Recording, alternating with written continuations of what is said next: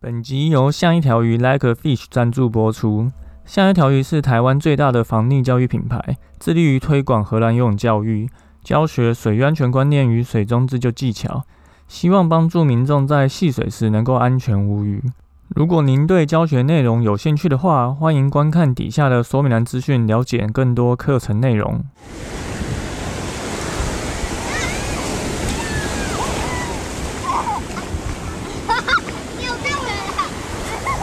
现在时间下午五点钟，海水浴场关闭，请尽速从水里上来，谢谢。南澳神秘沙滩海石洞进行盈利活动，所以特别雇佣的这个怪手，在神秘沙滩跟海石洞之间挖了两条各一百公尺长、两公尺深的壕沟，吼，阻止车辆载客进入开趴。哦，讲着讲着，焦哥自己都笑出来。这个做法大概是焦哥目前看到史上最荒谬的这个禁止施政措施。我们都不会想说要去怎么好好教育民众，然后好好做这个管理规划。哈，嗯，政府就只会用这种禁止的方式来阻止大家亲近大自然。我们就来看看这两条壕沟可以撑多久。哈，正常来讲，可能。一般的涨退潮就已经会把靠利滩那边的给淹掉。那刚好最近没有台风，所以下一个台风来，大概这些东西就消失了。好，那就来开始本周的新闻报报。那第一件事情要跟大家说的是，要怎么样利用韵律呼吸，在踩不到底的地方脱困。小哥上礼拜有 PO 了一个影片，吼，是在。踩得到底的地方，可是头还是会灭顶的地方，做韵律呼吸，你就可以脚踩地板，让你的头上来吸气。但假设你今天是去一个比较深的地方，然后你是完全踩不到地板的，可能是三米深或者是五米深，那要怎么办呢？基本上呢，落差不够没有很大的用韵律呼吸，落差过大的还是可以运用韵律呼吸跟水母漂的原理来换气。那具体不知道怎么做呢？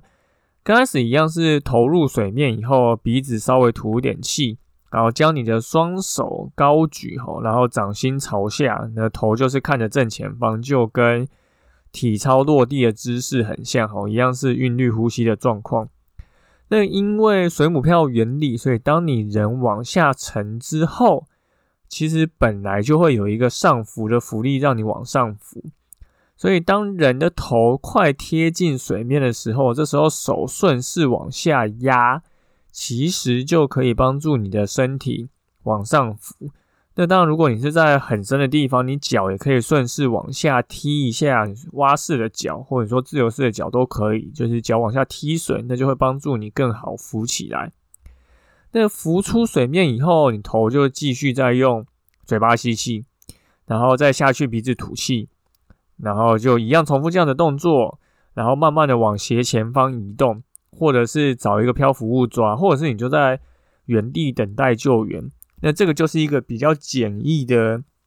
韵律呼吸换气的方式哦。你也可以把它想象成有点像是踩水，踩水就是一个救生员训练会教的一个动作，但它是要你的头是一直维持在水面上的。不过这件事情因为体力上会有点困难，所以这个灭顶踩水法就是一个更简单、可以持续让你呼吸换气的方式。因为我们为了让头保持在水面上，这件事情其实最重要就是要能够持续的换气嘛，然后观察附近的状况。那你不需要一直把头保持在水面上，因为这会比较耗体力。所以呢，你就可以用焦哥刚刚讲这个方法，这个灭顶踩水法。然后来执行这个持续换气跟观察四周的一个策略。那示范影片呢，一样会把这个链接放在底下说明栏，那大家可以再去看一下。好，第二件事情是一个新闻哈，一个二十三岁的彰化男生在澎湖打工换宿，结果在七美浮潜的时候不幸溺毙哈。那这个是发生在。八月七号，在七美乡的卧牛湾的海湾，有一名游客溺水。那消防局接获通知以后，就到现场救援。那发觉这个是二十三岁的陈姓男子，他去澎湖打工换宿，然后他跟几个同事到这个地方去浮潜，可是救上来的时候，其实已经没有呼吸心跳，那最后送医也宣告不治。那这个意外其实让焦哥有蛮多的一点感触哈，因为这件事情发生的隔天，就有一位朋友来敲我，他说这次意外其实溺水的人是他的学生，所以听到这件事情真的。百感交集哈，因为焦哥也去过这个地点潜水哈，那边是少数有呃薰衣草森林的珊瑚的一个地方，所以其实是真的很漂亮的。那水深也没有很深，流也没有很强。那后来我去侧面了解这个意外，就后来才知道，原来他们是有五个人一起去，可是现场只有三件救生衣。那刚好这个溺者是会游泳的，所以他就选择了没有穿救生衣，结果这个憾事就不幸的发生了哈。那浮潜其实真的是近几年比较常见的一个溺水活动，因为大概也不难理解啦。你看他浮潜只需要一个面镜跟呼吸管，你也不需要挖鞋，其实就能够开始做这些事情。那这些装备其实都很好买，在网络上或是去。大型的户外用品店可能都不到一千块就可以买到，所以你会看到现在其实很多家庭去溪边、海边戏水都会带着面镜跟呼吸管，但大家不一定会穿救生衣，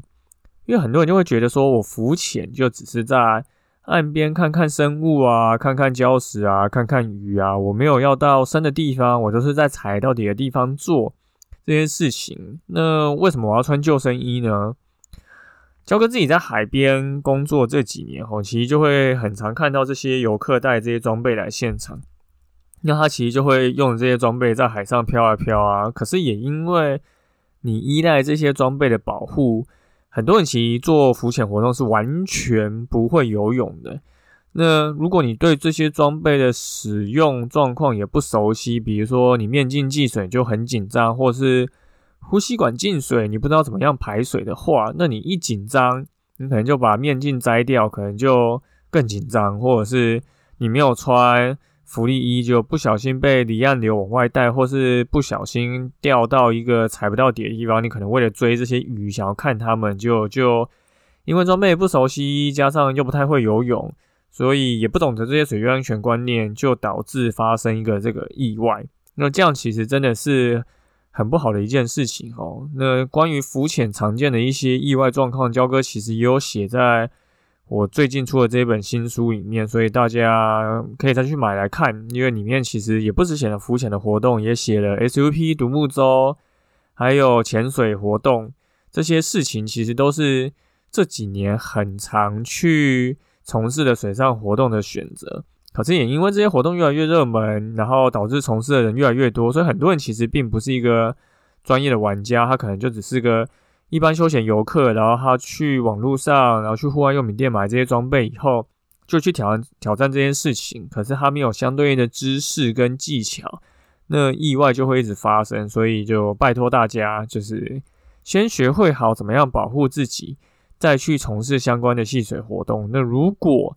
你不知道要怎么保护自己，或是不确定这项活动要怎么从事的话，那就去报名外面的商业活动，或者找一些你会玩这些活动的专业的朋友，那跟着他们一起去，这样真的会比较安心一点。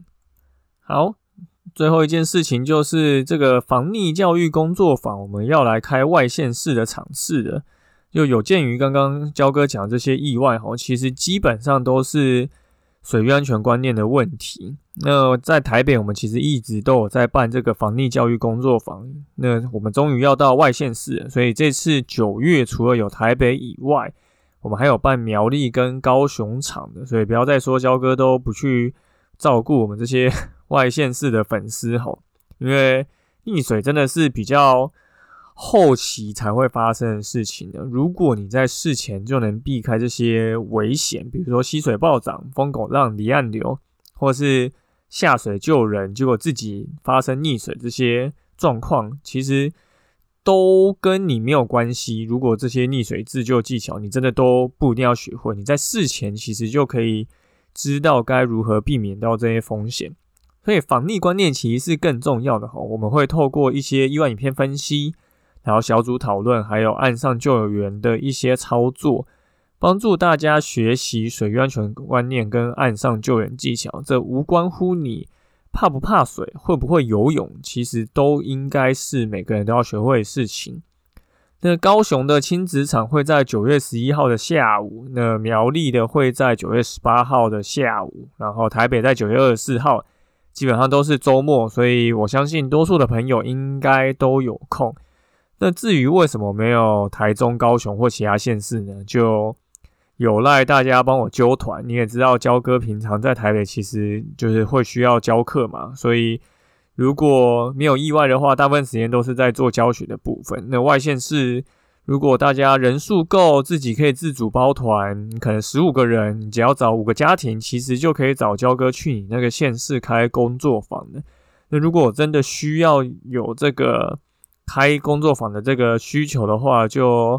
私讯跟我们说，我们就如果人数到，我们真的可以拨时间去参与。所以就。目前就是高雄、苗栗、台北这三场。那如果大家有兴趣的话，一样会把报名的链接放在底下的说明栏资讯，大家可以再赶紧去看看哦。好，那本周的新闻报报就三件事情跟大家说。第一个就是如何用韵律呼吸的方式在踩不到底的地方脱困。那焦哥的这个示范影片会放在底下说明栏。再来就是浮潜是这几年很常发生意外的活动哈，那请大家除了买好装备以外，也要熟悉这些装备的操作，跟知道一些水域安全的观念，才不会导致意外的发生。最后是我们防溺教育工作坊，有高雄场跟苗栗场的都在九月中，所以大家如果有时间的话，赶紧报名，因为可能在接下来就要进入冬天了，或许大家对这些事情没有那么有兴趣，活动不一定开得成，所以。大家，如果你刚好在这个地方，那就赶紧去报名。好，那就感谢大家收听今天的救生日常，我是焦哥。如果你喜欢我们节目的话，请到 Apple Podcast 留言并给我们五颗星，也欢迎推荐给身边的朋友。那如果你有 IG 账号，也欢迎私讯跟我们说一些你的想法，或你想要听什么主题。那我们就下次再见喽，拜拜。神。最后是我们防溺教育工作坊，有高雄场跟苗栗场都在九月中，所以大家如果有时间的话，赶紧报名，因为可能在接下来就要进入冬天了，或许大家对这些事情没有那么有兴趣，活动不一定开得成，所以大家如果你刚好在这个地方，那就赶紧去报名。好。那就感谢大家收听今天的救生日常，我是焦哥。如果你喜欢我们节目的话，请到 Apple Podcast 留言并给我们五颗星，欢迎推荐给身边的朋友。那如果你有 IG 账号，也欢迎私讯跟我们说一些你的想法或你想要听什么主题。那我们就下次再见喽，拜拜。